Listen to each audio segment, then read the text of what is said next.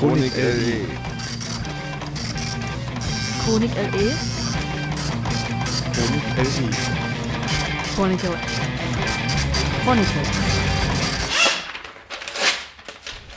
Chronik LE. Meldungen aus Leipzig und Umland. Ja, das sind die Chronik LE Nachrichten. Chronik LE ist die Dokumentationsplattform des Vereins Engagierte Wissenschaft. Wir dokumentieren seit 2008 Ereignisse mit faschistischem und menschenverachtendem Hintergrund auf unserer Plattform www.chronikle.org. Thema dieser Ausgabe der Radiorubrik ist eine Abschiebung in Borna. Die Abschiebung einer schwangeren Frau mit ihrer Tochter nach Mazedonien ist ein sehr drastischer Fall, der zeigt, wie menschenverachtend die Abschiebepraxis in Deutschland sein kann und ist. Doch zuvor gibt es einige Ereignismeldungen aus der Dokumentation diskriminierender Ereignisse bei Chronik LE.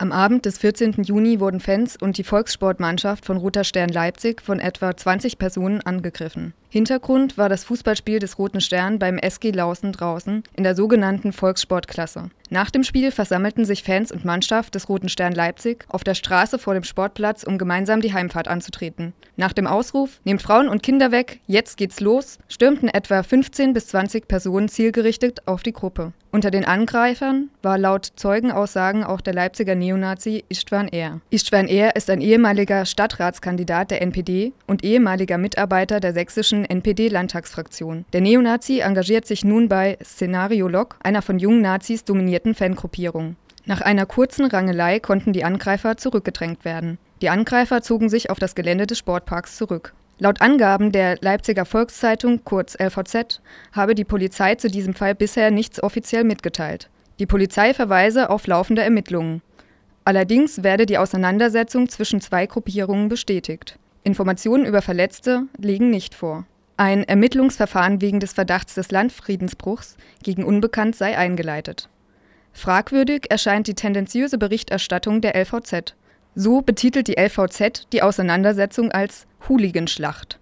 Es wird unterstellt, dass sich Roter Stern Anhang und die angreifende Gruppe bewusst zu einer Schlägerei verabredet hätten. Roter Stern Leipzig versteht sich als antifaschistischer und antirassistischer Fußballverein. Gerade deshalb wurde der Verein in vergangenen Jahren gezielt durch Neonazis bei Spielen provoziert und angegriffen. Dies bleibt bei der LVZ unerwähnt. Das Ereignis wird zugunsten einer medienwirksamen Berichterstattung entpolitisiert. Es handele sich um schwere Krawalle zwischen Chaoten. Die Notwendigkeit von Gegenwehr bei einem gezielten Angriff verschwindet in dieser Gleichung der vermeintlich Gleichgesinnten. Sexistische Ausfälle gegen Direktoren der Uni Leipzig.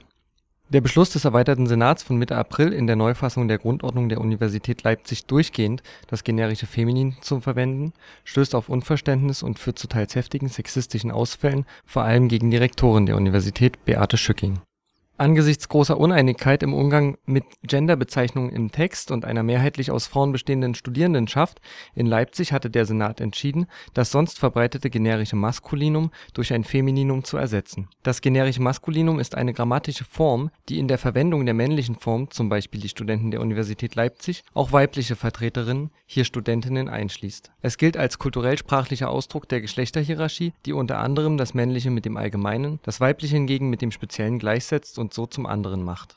In der Neufassung der Grundordnung wird nun durchgehend das generische Femininum verwendet. Das heißt, zur Bezeichnung unbestimmter Gruppen und Einzelpersonen wird immer die weibliche Form verwendet (z. B. die Professorinnen der Universität). In einer Fußnote zu Beginn des Textes wird darauf verwiesen, dass die Formulierung männliche Personen ebenfalls mit umfasst diese symbolische Maßnahme, die bereits vom Gleichstellungsbeauftragten der Universität ob ihrer faktischen Wirkungslosigkeit kritisiert wurde, stößt bei den Gegnerinnen des Gender Mainstreaming auf starke Ablehnung. Im sozialen Netzwerk Facebook wurde am 5. Juni eine Gruppe gegründet, die den Rücktritt von Beate Schücking vom Posten der Rektorin der Universität Leipzig fordert. Die Gruppenseite dient einerseits als öffentliches Forum, in dem gegen antidiskriminierenden Sprachgebrauch gehetzt wird Gleichzeitig finden sich aber auch zahlreiche sexistische Beleidigungen, die sich gegen die Rektorin selbst richten. In völliger Unkenntnis des demokratischen Charakters der Senatsentscheidung wird der Beschluss als alleiniges Ergebnis der Bemühungen der Rektorin dargestellt. Das geht einher mit der diffamierenden Infragestellung von Schückings Kompetenz auf der Grundlage ihres Geschlechts. Die Heftigkeit der Anfeindungen lässt die Vermutung zu, dass aus Sicht der aufgeregten Kommentatorinnen durch den Beschluss der Universität der Untergang der männlichen Dominanzkultur in der Gesellschaft unmittelbar bevorsteht Andernfalls ist es nicht erklärlich, warum ihnen so viel an einem verwaltungsinternen Dokument liegt, von dem sie bis vor kurzem keinerlei Notiz genommen haben. Prominent zitiert wird immer wieder die neurechte Wochenzeitung Junge Freiheit, aber auch die radikal-konservative Schülerzeitung Blaue Narzisse nimmt sich des Themas an und enthält in den Leserkommentaren einen Verweis auf die Facebook-Gruppe. Grundlage der aufgrund der völligen Abstinenz sachlicher Argumente als Hetze zu bezeichnenden Argumentation ist außerdem die falsche Behauptung, die Sprachregelung wäre von nun an obligatorisch in allen Publikationen der Universität umzusetzen. Die Gruppe hat bis heute über 1600 Gefällt-mir-Angaben und gibt so einen Einblick in die Popularität unsachlicher, patriarchaler und sexistischer Denkweisen. Zum eigentlichen Thema der heutigen Ausgabe in der Nacht zum 28. Mai 2013 gab es in Borna eine Abschiebung. Polizisten weckten die 32-jährige Sheng Yul Demova und ihre Tochter Shala gegen 2 Uhr in ihrer Wohnung in Borna. Unter menschenverachtenden Umständen und ohne jegliche Vorwarnung wurden die beiden nach Mazedonien abgeschoben. Diese Abschiebung ist ein besonders erschreckendes Beispiel für die menschenverachtende Abschiebepraxis in Deutschland. Zu diesem Zeitpunkt ging es Sheng Yul körperlich wie psychisch schlecht. Aufgrund der Erfahrungen in ihrem Heimatland leidet Sheng Yul seit vielen Jahren an schweren psychischen Störungen, Depressionen und Angstzuständen. Sie hat mehrere Therapien hinter sich. Ihren Alltag kann sie nur mit Hilfe starker Psychopharmaka bewältigen. Ein zuständiger Arzt im Gesundheitsamt in Borna attestierte ihr jedoch die Reise- und Flugtauglichkeit. So stellten letztlich auch die Behörden fest, dass Sheng Yul abgeschoben werden könne. Mit einem Eilantrag versuchte eine Anwältin noch, die Abschiebung auszusetzen. Der Eilantrag wurde aber nie bearbeitet. Obwohl eben auch in der Ausländerbehörde Menschen mit einem Entscheidungsspielraum sitzen, setzten sie in diesem Fall die Abschiebung durch. In Bonner engagieren sich seit Jahren Menschen im Verein Bon Courage für Geflüchtete. Sandra von Bon Courage begleitete auch Sheng Yul. Sie erfuhr mitten in der Nacht von der drohenden Abschiebung. Ich habe halt zwei Uhr nachts einen Anruf von ihr bekommen äh, da hat sie gesagt, dass die Polizei da ist, war total verängstigt, hat mich gefragt, was, was sie machen soll. Ich war selber total überfordert, ich wusste es nicht. Und dann hat sie halt gesagt, sie muss auflegen und aufmachen. Und ich habe dann halt sofort ähm, meine Schwester angerufen, die an dem Tag im Brunner war. Und die ist dann sofort hingefahren mit noch einer anderen Freundin und die haben halt versucht, dann vor Ort noch mit der Polizei zu reden. Ich habe auch immer beim Polizeirevier angerufen. So, und da haben sie dann halt so uns, haben sie versucht, uns zu beruhigen, ja, okay, rufen Sie früh den Anwalt an, die Abschiebung ist erst Mittag, äh, wir bringen Sie jetzt erstmal nach Leipzig und Sie können ja immer noch was machen, so in der Art. So, und ähm, wir sind dann halt mit nach Leipzig gefahren. Da sollte sie eigentlich nochmal von einem Arzt untersucht werden, wurde aber nicht, wie wir dann später rausgefunden haben. Ähm, und von Leipzig aus ist sie dann mit einem Transporter und einer ärztlichen Begleitung, die die ganze Fahrt geschlafen hat, obwohl es ihr richtig schlecht ging, ähm, wurde sie dann nach Karlsruhe gebracht, von wo aus dann halt die Chartermaschine flog.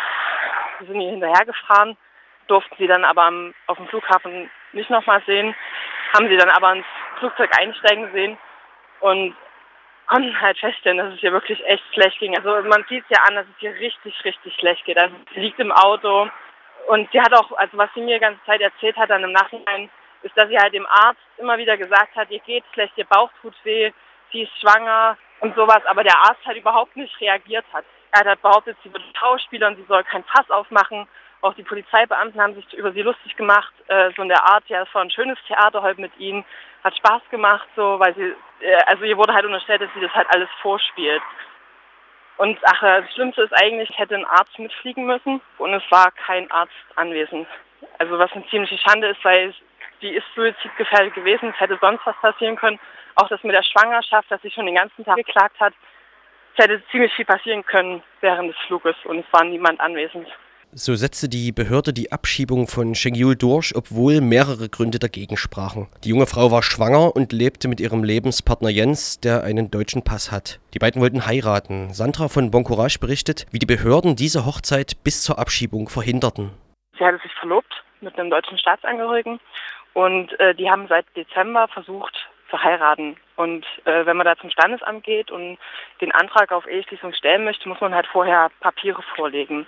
Und sie hatten ähm, angefangen, also es lag eigentlich alles vor, seit Februar oder sogar seit Januar. Allerdings fehlte oder benötigte das Standesamt von ihr noch eine Passkopie. Und diesen Pass hatte sie aber bei ihrer Einreise in Deutschland abgegeben. Und der wurde dann von der zentralen Ausländerbehörde in Kenntnis einbehalten. das Standesamt und auch sie hatten halt beantragt, dass die ähm, zentrale Ausländerbehörde ihr den Pass zuschicken, beziehungsweise eine Kopie davon. Und das war im Februar. Die, das Problem ist eben, dass die zentrale Ausländerbehörde auch die Instanz ist, die die Abschiebungen vorbereiten und einleiten. Sozusagen äh, zusammengefasst, die haben den Pass dann nicht rausgerückt, beziehungsweise die Kopie, die benötigt wurde. Und das ist halt unser großer Kritikpunkt, dass sie eben halt hier eine Eheschließung ähm, verhindert haben, bewusst. Der Fall zeigt exemplarisch, wie die bürokratische Praxis der Behörden den menschenverachtenden Umgang mit den Betroffenen verschleiert. Auch wenn es offensichtlich ist, dass die Hochzeit bis zur Abschiebung verhindert werden sollte, werden die beteiligten Ämter und Personen dies niemals zugeben. Sie können sich hinter Paragraphen verstecken. Seit dem 28. Mai ist Sheng Yul gezwungenermaßen wieder in Mazedonien. Dort lebte sie aus Angst vor ihrer Familie erst in einem Hotel. Inzwischen hat sie eine Wohnung bezogen. Denn nach Deutschland zurückkehren darf Sheng Yul momentan nicht. In Mazedonien hat sie als zurückgekehrte Asylsuchende Ausreiseverbot und in Deutschland Einreiseverbot. Inzwischen ist ihr Lebenspartner Jens in Mazedonien, wo die beiden endlich geheiratet haben. Das ermöglicht zumindest eine Perspektive für die beiden. Diese heißt im Bürokratendeutsch Familienzusammenführung. Wichtig ist die Unterstützungsarbeit, wie sie von dem Bonner Verein Bon Courage geleistet wird. Die Betroffene benötigt unter anderem juristische Unterstützung, inzwischen sogar in Mazedonien und in Deutschland. Für den Aufenthalt der jungen Frau und die Reise ihres Lebenspartners sammelt Bon Courage Spenden ein. Außerdem ruft der Verein dazu auf, eine Postkarte an das sächsische Innenministerium zu schicken und die Familienzusammenführung zu fordern. Diese Postkarte, ein Spendenkontakt sowie weitere Informationen zu diesem Fall finden sich auf der Homepage des Borner Vereins www.bonncourage.de.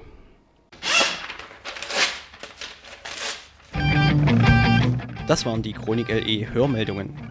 Chronik LE ist ein Dokumentationsprojekt für faschistische, rassistische und diskriminierende Ereignisse in und um Leipzig. Weitere Ereignismeldungen und Analysen gibt es im Web unter www.chronikle.org. Über das Kontaktformular auf der Seite können Sie sich bei uns melden, falls Sie selbst Betroffener oder Zeugen von diskriminierenden Ereignissen geworden sind.